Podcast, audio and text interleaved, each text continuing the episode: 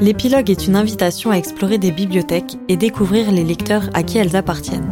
L'épilogue est un moment d'échange durant lequel partage, liberté d'expression et introspection sont les maîtres mots. Alors, si vous êtes curieux d'en apprendre plus sur la manière dont la singularité des individus se reflète dans leur lecture, je vous donne rendez-vous chaque mois pour un nouvel épisode. Bonjour à tous et bienvenue dans ce nouvel épisode de l'épilogue. Dans ce deuxième épisode, je vous propose d'aller à la rencontre de Kitty. À travers ses lectures, vous découvrirez une jeune femme d'une grande force de résilience qui a fait de la poésie contemporaine un refuge. Aujourd'hui, elle porte à mon micro des messages et des valeurs qui me semblent nécessaires de partager, et j'espère que vous lui réserverez un accueil des plus bienveillants. Donc bienvenue Kitty et merci d'avoir accepté mon invitation. Merci à toi. Si tu veux bien euh, te présenter en quelques mots, nous donner euh, ton, ton âge, ce que tu fais dans la vie. Alors moi je m'appelle Kitty, j'ai 21 ans et je suis en école de maquillage FX et effets spéciaux. D'accord, super. Est-ce que tu veux nous donner euh, un petit aperçu de ton parcours de lecture? Alors mon parcours de lecture, ça fait pas très longtemps que je lis. J'ai eu beaucoup de mal à trouver ce qui me correspond vraiment en termes de lecture. J'ai toujours été passionnée par les livres de toutes sortes mais j'ai eu beaucoup de mal à me focaliser vraiment sur une lecture parce que j'aime pas lire trop longtemps. Et en même temps, euh, bah, c'est super intéressant de lire tout et n'importe quoi. Et en fait, euh, du jour au lendemain, j'ai trouvé une, un livre qui m'a plu énormément en, librairie. Et je me suis dit, ben, pourquoi pas essayer Et euh, depuis ce jour-là, ben, je me passe plus, je me passe plus de lire, genre, mais qu'une seule sorte de livre. Donc qu'un seul genre, donc ce genre c'est la poésie, c'est ça La poésie contemporaine, ouais. D'accord, donc on va avoir euh, l'occasion d'en parler euh, pendant cet épisode. Euh, est-ce que tu lis depuis petite? Donc tu disais que tu lis depuis pas très longtemps, mais peut-être que tu as fait une pause ou est-ce que petite tu lisais pas trop? Petite c'était toujours pareil, je lisais beaucoup les Martines. D'accord. J'avais toute la collection, franchement Martine, je lisais mais en boucle et en boucle. Je lisais beaucoup aussi les, les Tom et... Je me rappelle plus du nom. Tom et Nana, ouais c'est ça. Je lisais beaucoup ça, j'avais toute la collection aussi. Tom Tom et Nana, je crois que c'est. Non, c'était. Euh, comment ça s'appelle? Ah, Non, c'est Max et Lily. Ah, les Max, et Lily. Je lisais beaucoup ça. Mais après, ouais, j'ai une grosse coupure où euh, je lisais plus rien du tout. Alors, rien ne m'intéressait. Euh, J'en avais rien à foutre, quoi, entre guillemets. C'est vrai que souvent dans, dans les parcours de, de, lecteurs, on remarque qu'on a une passe où on lit plus rien. Mm. Et ça reprend euh, plus tard, quelques années après même. Donc, c'est très intéressant. Donc, euh, ce que je te propose, c'est qu'on commence à explorer ta bibliothèque et voir s'il y a des aspects qui reflètent ta personnalité. Donc, pour commencer, euh, c'est vrai que j'ai remarqué dans ta bibliothèque qu'il y a un genre euh, dominant, il n'y a que ça même, donc c'est le genre de la poésie contemporaine. Est-ce que tu peux nous dire comment tu as découvert? Donc tu disais que c'était lors d'un tour en librairie ouais, Par hasard, vraiment. J'ai... En fait, j'avais entendu parler d'une autrice qui faisait beaucoup de petits paragraphes qui signifiaient beaucoup de choses. Et euh, ça me correspondait plutôt pas mal et je me suis dit ben pourquoi pas essayer? Et euh, en librairie sans trop réfléchir je, suis tombée sur son livre, je l'ai ouvert et je me suis dit euh, waouh ça me correspond, je veux lire, je veux lire ce genre de livre. Et depuis ben j'achète que ça, je lis que ça et c'est ce qui me correspond le plus. D'accord, est-ce que dans ton entourage t'as beaucoup de personnes qui lisent ou pas du tout Beaucoup ma grand-mère c'est beaucoup des romans, euh, des gros gros livres vraiment. De... Elle lit ça, mais en deux jours, c'est un truc de fou. D'accord. Elle lit beaucoup ça. Après, euh, non, j'ai pas spécialement de... dans mon entourage qui lit beaucoup. Ma meilleure amie aussi, elle lit beaucoup. Le même genre que toi Non, pas du tout. Elle, c'est vraiment de toutes sortes. Beaucoup de livres de jeunesse. Genre After, euh, tout ça. D'accord. Beaucoup ce, ce genre de, de choses-là. Des young adultes Ouais. Et, mais non, pas trop spécialement de gens qui lisent dans mon entourage. Ok, et donc ce premier livre, euh, donc ce premier recueil que tu as découvert, quand tu dis que c'était des paragraphes qui signifiaient beaucoup, est-ce que c'est des paragraphes écrits en prose, donc euh, écrits comme dans un roman, ou est-ce que c'est en vers, donc euh, comme vraiment un poème C'est comme un poème. D'accord, donc c'était des vers. Ok. est-ce que tu peux nous donner le nom de ce recueil si tu t'en souviens? C'est Lait et miel de Rupicor. Ok, Lait et miel. Donc Lait et miel, il est paru en 2014 de mémoire. Euh, c'est pas son ouvrage, enfin son recueil qui a fait le, plus de bruit. Est-ce que tu veux parler un peu des thèmes qui reviennent dans ce recueil? Ben, euh, Rupicor, c'est beaucoup les femmes. Elle est très féministe et je suis très féministe. Donc c'est ce qui me correspond le plus. Elle parle beaucoup de, ben, beaucoup de femmes en général et beaucoup de son parcours à elle aussi. Dans, dans un autre de ses livres, elle parle beaucoup de son enfance et de ce qu'elle a vécu et, et tout ça, comment elle s'est battue et comment elle a réussi à s'en sortir et la femme qu'elle est devenue aujourd'hui. Et je trouve ça très important de parler de, de tout ça. Parce que je suis très féministe dans, dans l'âme, tu vois. Et en fait, c'est une personne que dans son livre, je me suis beaucoup reconnue. Parce que dans Les Miels, elle parle de violence, elle parle de la femme en général, elle parle des enfants. Elle aborde plein de sujets qui, euh, au jour d'aujourd'hui, beaucoup de personnes ont du mal à, en parler. En fait. Oui, c'est vrai qu'il y a des tabous sur euh, ces thèmes-là. Donc, euh, dans cette, ce recueil, elle parle beaucoup des, des violences et des abus sur les enfants et de la manière dont elle, elle s'est construite suite à tout ça, construite en tant que femme en fait. C'est vrai qu'il y a beaucoup de, de sororité euh, dans ces recueils et euh, elle fait une, une, ode aux femmes. Donc euh, ça m'a beaucoup interpellée de, de voir que tu avais ce livre, enfin ce recueil dans ta bibliothèque, mais pas que, parce que donc tu en as plusieur de cette même poétesse. Donc tu as Lait et Miel. J'ai Home Body et j'ai Le Soleil et ses fleurs. D'accord. Donc euh, Body, c'est celui qui a eu le plus grand succès. Il est paru en 2020 et c'est vrai que euh, juste après le, confinement, beaucoup, beaucoup de personnes ont fait sa promotion, notamment sur les réseaux sociaux. Donc euh, je sais pas si c'est à ce moment-là que toi tu as découvert euh, cette poétesse ou est-ce que tu avais déjà son Pas du tout. Vraiment, je me suis renseignée par rapport à elle. Dès l'instant que j'ai fini son premier livre, je me suis dit, je les veux tous. Et là, je me suis vraiment renseignée sur elle et sur ce qu'elle faisait et c'est à partir de ce moment-là que je l'ai découverte. C'est intéressant. Est-ce que tu peux nous dire à quel moment, enfin si tu te souviens, euh, en quelle année tu l'as lu ou à peu près? Ça devait être en 2018, ouais, 2018-2019. Donc ça fait quand même un petit moment déjà. Et t'étais toute jeune Ouais. T'avais quel âge? J'avais quel âge? J'avais 17 euh, ans, je crois, un truc comme ça, ouais.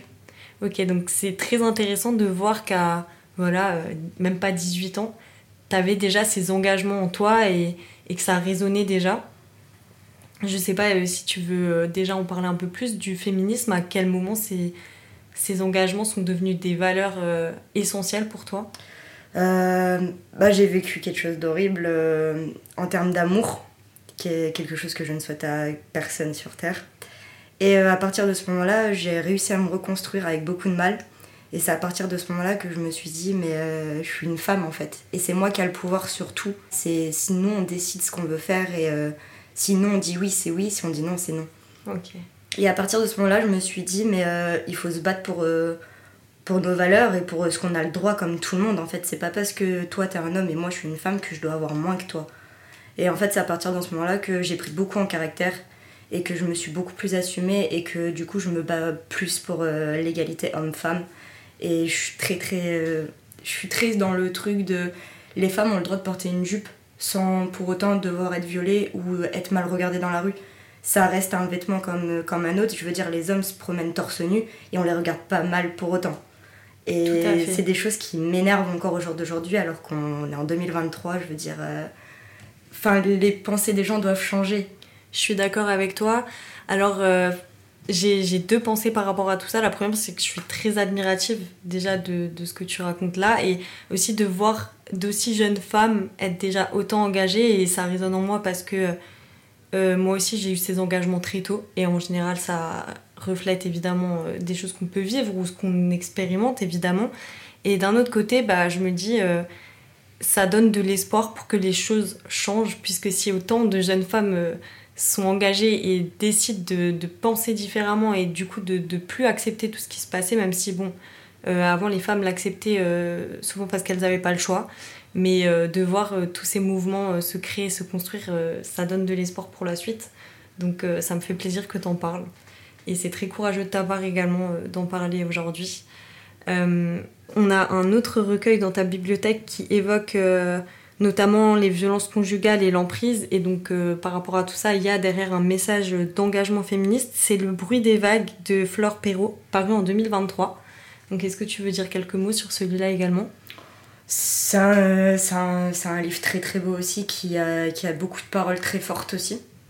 Et bon, de toute façon, ma bibliothèque est quand même assez restreinte et ça reste quand même très euh, féministe dans tout, toute ma bibliothèque. Et à chaque fois, mais ça reste quand même des, des autrices très différentes l'une de l'autre, qui a beaucoup de chacune de paroles très fortes et qui donnent confiance en soi. Quand, en fait, moi, quand je lis mes livres, je me dis, ça me fait plaisir de me dire qu'il y a des femmes qui encouragent d'écrire sur ce genre de choses au jour d'aujourd'hui et qui, qui donnent confiance à des jeunes femmes. Parce que moi j'avais pas confiance en moi avant. Et depuis que je commence à lire un peu plus et que je lis ce genre de choses ça me donne confiance en moi. Et c'est ce que ce livre m'a procuré. Mais c'est super. Ça veut dire que toi tu as pu trouver refuge en fait dans, dans, ce genre littéraire en particulier dans, dans ces recueils là ça t'a aidé dans ta, dans ta construction euh, de femme? Ouais ouais ça m'a beaucoup beaucoup aidé euh, à m'accepter à me à me dire que je suis pas la seule à avoir vécu ce genre de choses je suis pas seule en fait. Je suis entourée. C'est pas parce qu'on on vit des choses horribles que qu'on doit s'enfermer qu'on doit pleurer toute notre vie. Enfin. Et ça ne définit pas non plus qui tu es. Voilà, ce qui t'est arrivé, c'est pas que ça en fait. C'est ça, il n'y a pas que ça aussi. Et ça m'a beaucoup aidé. Donc c'est intéressant parce que, comme tu le disais tout à l'heure, c'est des sujets qui sont souvent tabous, donc on lève de plus en plus la parole et on libère la parole des femmes. Mais c'est vrai que quand il nous arrive euh, des, choses, euh, il peut y avoir euh, plein de choses différentes qui peuvent nous traumatiser ou nous marquer, mais quand on vit ces choses-là, on n'a pas forcément le courage d'en parler autour de nous, à nos proches, nos amis, notre famille. Et parfois, la littérature et le livre en général a cette fonction de refuge. Et ça peut nous permettre de, passer à autre chose ou en tout cas d'accepter ce qui nous est, nous est arrivé. Euh, tu parlais juste avant d'acceptation de soi. Donc, est-ce que toi, dans, dans, tous ces recueils de poésie, tu as aussi cherché euh, à te découvrir, à mieux te comprendre et à mieux t'accepter? En quelque sorte, oui, j'ai essayé de comprendre euh, ce que je ressentais intérieurement. Et il y a beaucoup de livres, ben, il y en a il y en a un en particulier qui m'a qui m'a aidé à me découvrir un petit peu plus en me disant ça ça me touche ça ça me ça me représente. C'est euh, tout ce que je n'ai jamais su dire. Et euh, j'ai beaucoup aimé ce livre parce que elle euh, dit des choses que certaines femmes pensent mais ne diront jamais à voix haute. Et ben ça revient tout enfin ça revient toujours au même tu vois. Mais ce livre m'a beaucoup aidé à me dire ben en fait ce que je pense c'est pas c'est pas c'est pas ridicule c'est vrai en fait. Et il y a plusieurs femmes qui, pensent pareil, mais qui ne diront rien. C'est vrai. Euh, ce recueil duquel tu parles est écrit également par Flore Perrault, euh, donc qui a écrit euh, Le bruit des vagues. Et il est paru en 2021. le thème un peu récurrent de, ce recueil, c'est les tourments de manière générale, donc les, les émotions qu'on peut ressentir en tant que femme, puisqu'elle parle de toutes ses expériences personnelles également. toi, est-ce que par rapport à tout ce que tu as pu vivre ou juste de manière générale en tant que femme, il y a des émotions que tu as traversées et que tu pas su comprendre sur le coup? Ouais. Oui, quand même pas mal. Ben, déjà, se sentir euh, faible alors qu'on n'est pas en position de faiblesse. Enfin, tu te sens plus bactère et tu te dis, mais en fait, euh, non, c'est pas à moi de me sentir plus bactère. Mais tu le fais quand même parce que ton cerveau inconsciemment il te dit bah c'est toi qui as fait de la merde quand même. Et dans ce recueil, elle te, ça te donne le courage de te dire non, non, c'est pas toi qui es de la merde, c'est pas toi qui est comme ça, c'est sa faute à lui ou à elle, parce qu'on peut être blessé par, euh, par, par une amie comme par euh, un amoureux ou n'importe qui. Et euh, c'est ce qui m'a beaucoup aidé à comprendre mes émotions et à contrôler certaines d'elles à cette époque-là où j'ai découvert ce livre. Et je le relis souvent encore au jour d'aujourd'hui parce que ça m'aide quand je suis pas bien ou quoi que ce soit. J'aime bien prendre un livre et me enfin, en fait, je marque mes livres à des endroits qui me, qui me touchent. Et j'aime bien relire euh, les passages qui m'ont touchée et qui me, qui me font du bien. Ok, super. Euh, dans, toujours dans ce recueil, j'ai remarqué qu'il était construit avec euh, quatre parties métaphoriques. Donc ça m'a fait penser à un deuxième que tu as dans ta bibliothèque qui est écrit par Pauline Bilassari. donc ce recueil c'est Et demain le soleil reviendra. Et lui aussi il est écrit en quatre parties. Donc ces quatre parties métaphoriques dans l'un comme dans l'autre représentent les différents moments de, du soir et du matin, avec euh, l'aurore, l'aube, etc. Euh, ça arrive souvent en poésie qu'on prenne des, des éléments euh, naturels pour en faire des métaphores. Donc ça peut être une fleur qui va qui va grandir et, euh, se révéler. Ça peut être euh, le soleil qui, monte jusqu'à euh, arriver à son point culminant.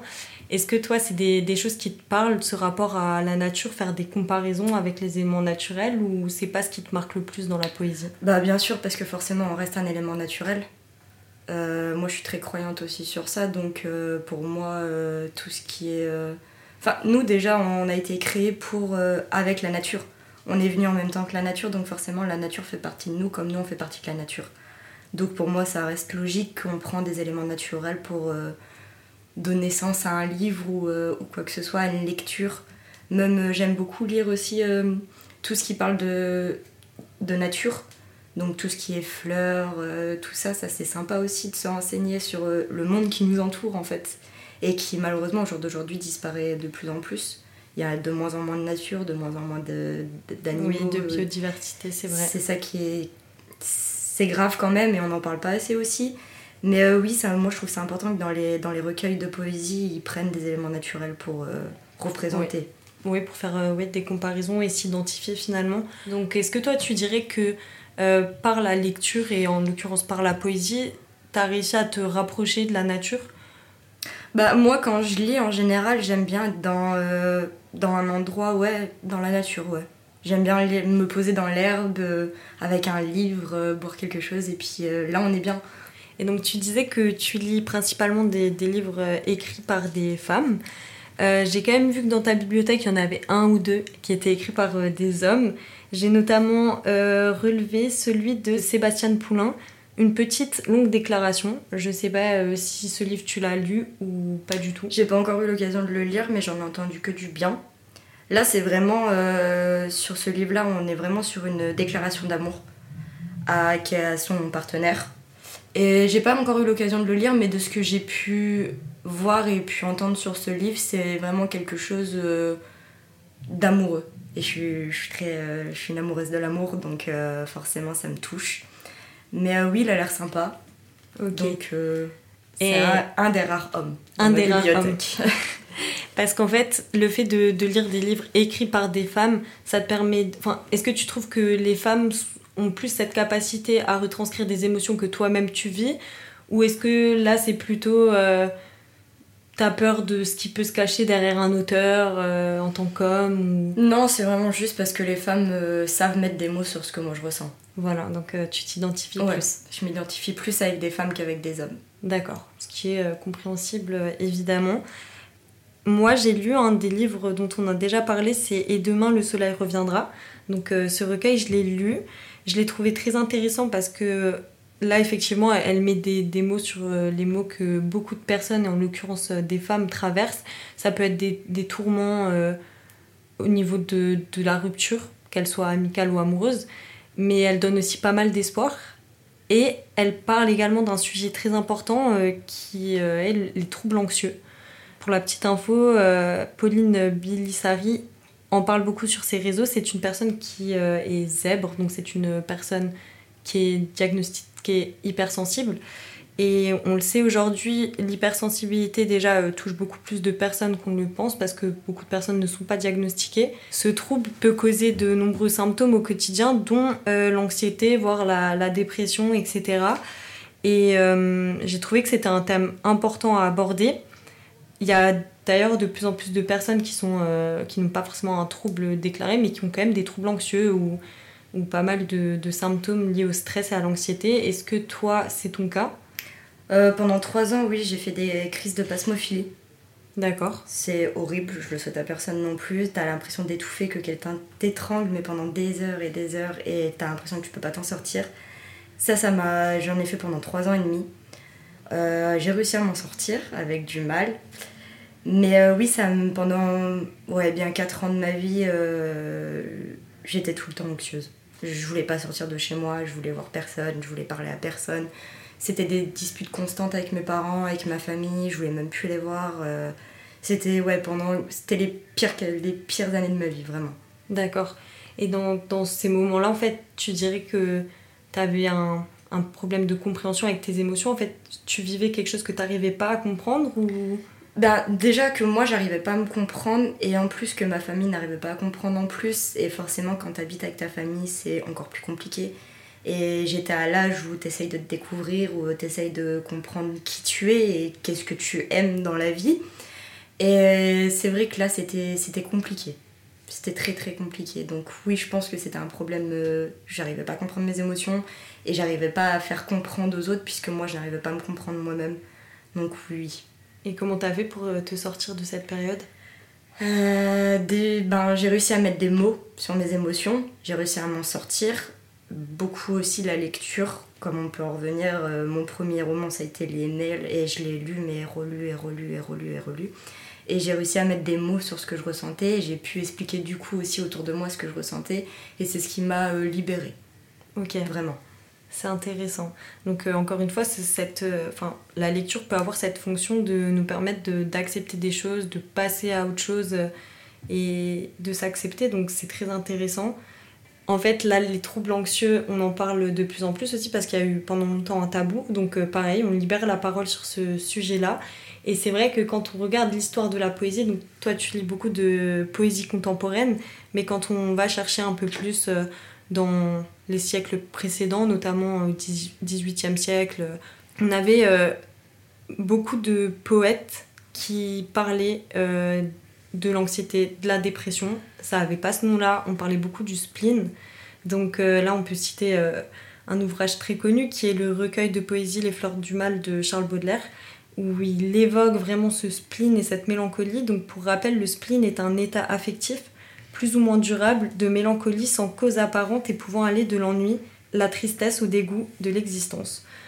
Donc là, on voit bien euh, que dans l'époque moderne, enfin dans notre société, on a encore en fait ces états qu'on nomme juste de manière un peu, près, un peu différente. Mais c'est intéressant de voir que peu importe les générations, les personnes ont, ressenti en fait euh, ces tourments et euh, se sont retrouvées à des moments où ils ne comprenaient pas les émotions qu'ils étaient en train de traverser et ne comprenaient surtout pas comment s'en sortir. Et je trouve que c'est très intéressant de voir que toi, déjà si jeune, tu as traversé toutes ces émotions, mais surtout, tu as réussi maintenant à, à te comprendre et à peut-être plus accepter quand tu traverses des moments euh, compliqués ou parce que même si on arrive à comprendre nos émotions, ça veut pas dire qu'on les traverse plus. Et je pense que encore aujourd'hui, tu peux parfois traverser euh, des émotions négatives, euh, des états un peu enfin des états pas très agréables. Mais dans ces cas-là, comment tu fais? Tu les acceptes totalement ou c'est encore compliqué? Ça dépend dans quel genre de situation. Il y a des situations que je vais euh, totalement accepter, je vais me dire c'est la vie. Il y en a d'autres où, euh, là pour le coup, euh, je, vais, je vais pleurer, je vais, je vais dire non. Non, je veux pas. Je veux pas accepter, je veux pas comprendre, je veux juste rien. D'accord. Ça dépend vraiment de la situation et ce que la personne représente pour moi et ce qu'il y a derrière aussi. En fait, en fait, ça dépend beaucoup de choses. Mon corps est compliqué à comprendre, mais ouais, ça dépend. Mais tu t'écoutes plus qu'avant, tu penses? Ouais, je m'écoute plus qu'avant. Ça, c'est super important. Ça, ouais, je m'écoute beaucoup plus qu'avant. Si j'ai pas envie d'un truc, j'ai pas envie, c'est comme ça. Oui. Voilà. T'as le droit de dire non. Oui, j'ai le droit de dire non. C'est super important de rappeler que voilà, le consentement, on en parle de plus en plus pour euh, les, les rapports euh, physiques, sexuels, etc. Mais le consentement, il est absolument dans toute forme d'interaction. Euh, si t'as pas envie de faire une activité, si t'as pas envie de faire quelque chose parce que ça te correspond pas parce que c'est trop d'énergie pour ton corps, faut savoir dire non et bah, c'est important de le faire pour soi en fait. Euh, enfin, on va poursuivre maintenant sur euh, un autre thème, mais toujours en lien. Euh, la quête de soi, on en parlait bah, dans nos différents échanges. C'est vrai que c'est quelque chose d'important pour toi et tu es beaucoup passé par la lecture pour te découvrir. Et tu m'as parlé d'une autrice que tu apprécies beaucoup, c'est Deborah Garcia. Oui. Est-ce que tu veux un peu nous en parler? Euh, alors elle, je l'ai découverte totalement par hasard sur, euh, Instagram. Elle est euh, de Nice, donc elle est pas loin de chez moi. Donc ça m'a beaucoup intéressée, je me suis dit, je me suis renseignée. Et en fait, comme Rupicor, bah, elle a traversé beaucoup de choses aussi dans sa vie qu'elle exprime dans ses livres. Et que là, ça soit une, autrice française qui, qui écrit ce genre de livre, ça change. Parce qu'en général, ça reste quand même plus dans d'autres dans langues, beaucoup d'anglais ou quoi que ce soit qui écrivent de la poésie. Et là, que ça soit euh, quelqu'un de français, je trouvais ça très intéressant et qu'elle elle, euh, elle s'exprime mais euh, très légèrement dans ses livres en fait. C'est vraiment, ça sort d'elle et ça se voit qu'elle est faite pour ça et qu'elle dit tout avec le cœur. Ok. Et donc quand tu parles en fait euh, des ouvrages qui peuvent être dans d'autres langues à l'origine et donc qui sont traduits, est-ce que tu penses que du fait de la traduction, on perd un peu de ses émotions euh Totalement. Totalement. On perd, de, on perd euh, de, des émotions par rapport. Parce qu'en fait, ça sera jamais traduit à 100% comme la, la, le comme vrai livre en fait. Et c'est ça qui est dommage que là, ça soit 100% français. Du coup, si on traduit dans le sens inverse, les langues étrangères, ceux qui liront, ils perdront du coup le, ce que nous on a en fait. Ok, c'est très intéressant. D'ailleurs, euh, dans les autrices euh, que tu as dans ta bibliothèque, il y a Elvira Sastre, je pense que ça se dit comme ça, c'est une espagnole. Euh, donc l'ouvrage que tu as d'elle, c'est Tu es la plus belle chose que j'ai faite pour moi. Donc c'est un recueil qui est paru en 2014. Donc toi tu l'as lu en, en, langue française pour le coup. Oui. Et donc par rapport aux thèmes qui reviennent dans celui-là, il y a notamment la, la rupture et le deuil des relations euh, mm. en général. Est-ce que ça, c'est aussi un, thème qui est important pour toi? C'est très important. C'est très important parce que faut savoir faire le deuil de n'importe quoi, surtout d'une relation amoureuse, c'est très compliqué. Chaque personne est différente sur ses relations amoureuses et ce qu'elle veut faire. Si elle veut pas faire le deuil tout de suite, elle ne fait pas le deuil tout de suite. Si elle veut passer à autre chose tout de suite, elle en fait, on est libre de faire ce qu'on veut. Mais je trouve ça très important de parler des relations amoureuses parce que c'est des choses où chacun est différent dans son couple, chacun est différent de, de ce qu'il fait avec son partenaire ou quoi que ce soit. Et euh, dans ce livre c'est très. En fait, c'est beau ce qu'elle raconte parce que vraiment, elle nous aide à, à se dire ben, c'est pas grave. On vit tous un échec amoureux. Malheureusement, on sait tous que le premier amour qu'on aura, ça sera jamais notre dernier. Et ça, pas tout le monde le comprend encore aujourd'hui. Et il y en a qui, euh, qui arrivent à. C'est leur premier, ce sera leur dernier. Et je trouve ça incroyable. Hein, parce que mes grands-parents sont la preuve. Ma grand-mère a juste connu mon grand-père et au jour d'aujourd'hui, ça fait 72 ans qu'ils sont mariés. Ouais, c'est beau. C'est très beau, mais euh, on n'est plus dans la même génération. Donc toi, tu penses que ça impacte énormément? Bien sûr, totalement. La pensée des hommes ou des femmes change totalement. C'est plus du tout la même, la même époque et la même façon de penser. À l'époque de mon grand-père, euh, on se mettait en couple, euh, c'était pas pour juste s'amuser avec la personne ou flirter ou quoi que ce soit. Ça n'existait pas à cette époque-là. J'ai pas eu la même éducation non plus que certaines personnes. D'accord. Il y a une, une, culture très traditionnelle dans ta famille Ouais, bah moi je suis, je suis gitane de base. D'accord. Et chez nous, euh, enfin moi j'ai présenté un seul garçon à mon père et euh, ça, ça sera mon mari plus tard. Je n'ai pas présenté aucun garçon à mon père euh, à part mon copain que j'ai aujourd'hui. Et chez nous, c'est un manque de respect en fait envers ton père si tu lui présentes plus de, de trois garçons. Et donc évidemment, cette, euh, ces traditions et cette culture t'imprègnent, mm. en tout cas euh, imprègnent euh, ton mode de vie, j'imagine. tout. Tout. Même si au jour d'aujourd'hui, j'ai plus le même mode de vie que mes parents et que j'ai plus ma façon de faire, j'ai quand même au quotidien toujours des, des trucs qui me disent bah non, je suis pas d'accord avec vous parce que chez moi ça se fait pas. Et euh, même avec mes amis ou quoi que ce soit, on n'a pas souvent la même façon de penser parce que moi j'ai été élevée vraiment dans la pure tradition gitane. Oui, c'est énorme à toi finalement. Voilà, c'est ça. D'accord. Mais je trouve ça quand même très intéressant parce que on peut avoir ce cliché, euh, ce stéréotype de se dire que les personnes euh, qui vivent dans des cultures très très présentes encore, ou en tout cas des traditions très présentes, des cultures où le communautarisme peut être assez euh, fort, on a ce cliché de se dire ok bah c'est des personnes qui ne sont pas ouvertes d'esprit. Alors encore une fois c'est vraiment un cliché et t'en es la preuve parce que euh, malgré ta culture qui est très importante pour toi et tu le dis encore ici, ça ne t'empêche pas de, t'ouvrir et d'essayer de, de, comprendre euh, en lisant par exemple des livres déjà écrits dans différentes langues. Ça montre que tu es ouverte aux autres cultures et ça montre aussi que tu es ouverte à comprendre ce que les autres personnes ressentent. Et ça montre que peu importe ta culture, tu traverses les mêmes émotions les uns que les autres. Et je trouve ça très important que tu viennes le dire aujourd'hui, de dire ok, bah j'ai une culture, j'ai des traditions gitanes, et ça ne m'empêche pas d'avoir mes engagements féministes et de m'assumer moi en tant que femme avant tout, tu vois. Mm. Donc euh, vraiment, je trouve que c'est un message très beau que tu fais passer aujourd'hui. Et je suis très contente de te recevoir. Et donc pour terminer, je te propose qu'on aborde un dernier point qu'on retrouve dans quasiment chacun des, recueils que tu as dans ta bibliothèque, c'est finalement ce contraste Et ça, c'est un, talent qu'ont ces, ces, écrivains euh, de mettre le contraste entre les périodes sombres de, de, leur vie, mais on arrive quand même toujours à en tirer de la lumière, de l'espoir et à le faire paraître jusqu'à la fin de l'ouvrage.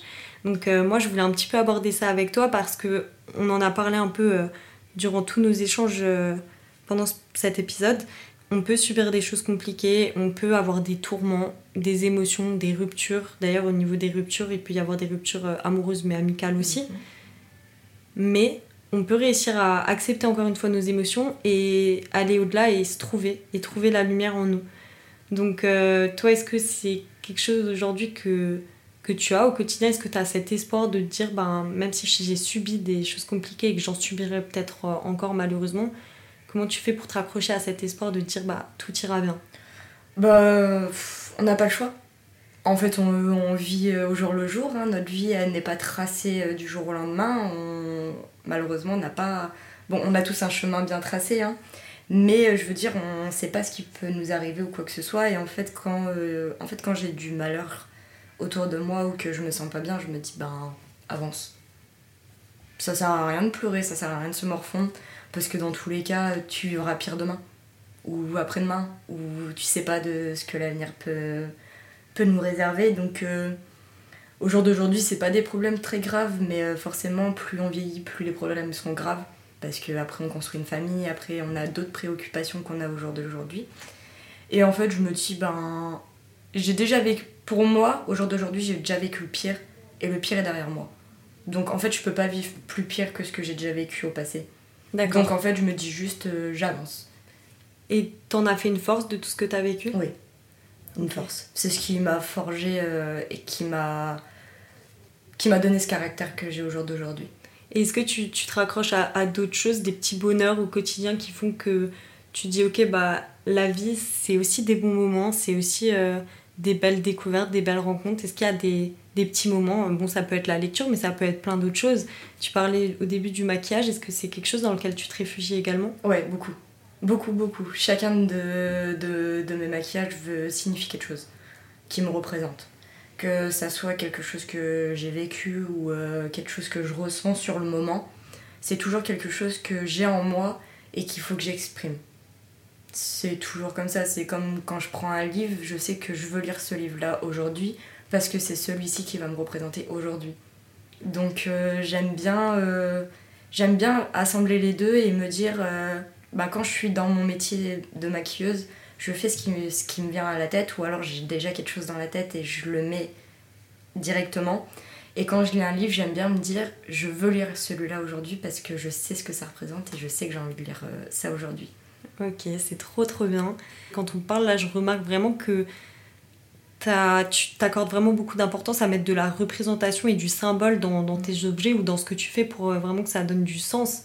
Donc c'est vraiment super intéressant. La plupart des gens que j'ai conseillé à lire de la poésie contemporaine et à se dire, ben écoute, t'as ça et ça comme problème, prends ce livre-là. Moi, il m'a aidé à cette période-là. Je pense que toi aussi, il peut t'aider. Il y en a beaucoup qui me disent, ben écoute, euh, moi, ça m'a aidé, euh, du coup, j'en ai acheté d'autres. Et euh, c'est ça qui est beau avec le livre. C'est juste en fait en ouvrant une feuille et en lisant juste un petit paragraphe, ben, tu dis ah, je me sens mieux. Oui. Oui, en fait, pour toi, c'est un peu une manière de réconforter. Euh, c'est plus facile de, de, transmettre ses émotions en donnant voilà, un objet, un livre ou en donnant de son temps qu'avec des mots parce qu'on n'a pas toujours la facilité à trouver les mots justes. C'est compliqué. C'est compliqué en plus, moi, à la période où j'avais besoin de le plus de mes amis ou quoi que ce soit, j'avais personne. Donc personne à qui parler, à personne à qui se réfugier. Donc c'est vrai que les livres, euh, ça aide. Et en fait, malheureusement au fait de ce que moi j'ai vécu, j'ai beaucoup de mal à poser des mots sur les problèmes de mes amis alors que je les aime de fou et que je serai toujours là pour eux. Mais euh, un livre, ça aide beaucoup euh, dans le sens où tu peux pleurer devant un livre. Même si tu as du mal de pleurer devant les gens, tu peux pleurer devant un livre. Parce que lui te jugera pas. Et hum, c'est ça qui, aide beaucoup, enfin qui m'a beaucoup aidé dans la lecture, c'est que ben, j'ai pu pleurer pendant des semaines et des semaines, j'ai relu 100 euh, fois les mêmes livres, et ben, au bout d'un moment tu te dis, euh, bah ok c'est cool, en fait je préfère lire un livre que peut-être parler à un être humain, parce que le livre, dans les livres que moi je lis, ça représente ce que moi je ressens. Mm. Donc en fait, un livre me représente mieux qu'une que mon ami qui va me dire euh, non, fais pas ci, fais pas ça. Donc on peut dire que ta bibliothèque reflète vraiment bien ta personnalité pour le coup. totalement. C'est totalement moi. Ma bibliothèque, c'est totalement moi. Ouais, c'est super. Je suis vraiment, vraiment contente de t'avoir reçu, Kitty, parce que on se connaît peu, hein. vraiment, on se connaît peu. Et j'ai appris tellement de choses sur toi en découvrant ta bibliothèque. Et je trouve qu'aujourd'hui, tu as fait passer des, des, messages très forts. Autant euh, pour mettre en valeur euh, les femmes que ta culture et que toi en tant que personne. Donc je suis vraiment contente que, que tu aies accepté l'invitation. C'était avec un grand plaisir. C'était super, j'ai fait passer les messages que j'avais à faire passer, surtout auprès des femmes. Parce que ben, on est toutes belles. Ben, on, a, on est très courageuses, on est très fortes. Et euh, je veux que chaque femme euh, se trouve elle-même et se dise ben ouais, en fait, je suis une femme. Et je suis plus forte que n'importe qui. Et c'est ça qui est beau.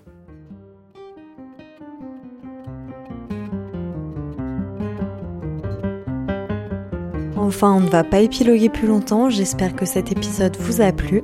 Je remercie une nouvelle fois Kitty pour sa confiance et je vous invite à la retrouver sur Instagram, at dabatkitty, en ce qui nous concerne, je vous donne rendez-vous au mois de novembre pour un nouvel épisode. À bientôt!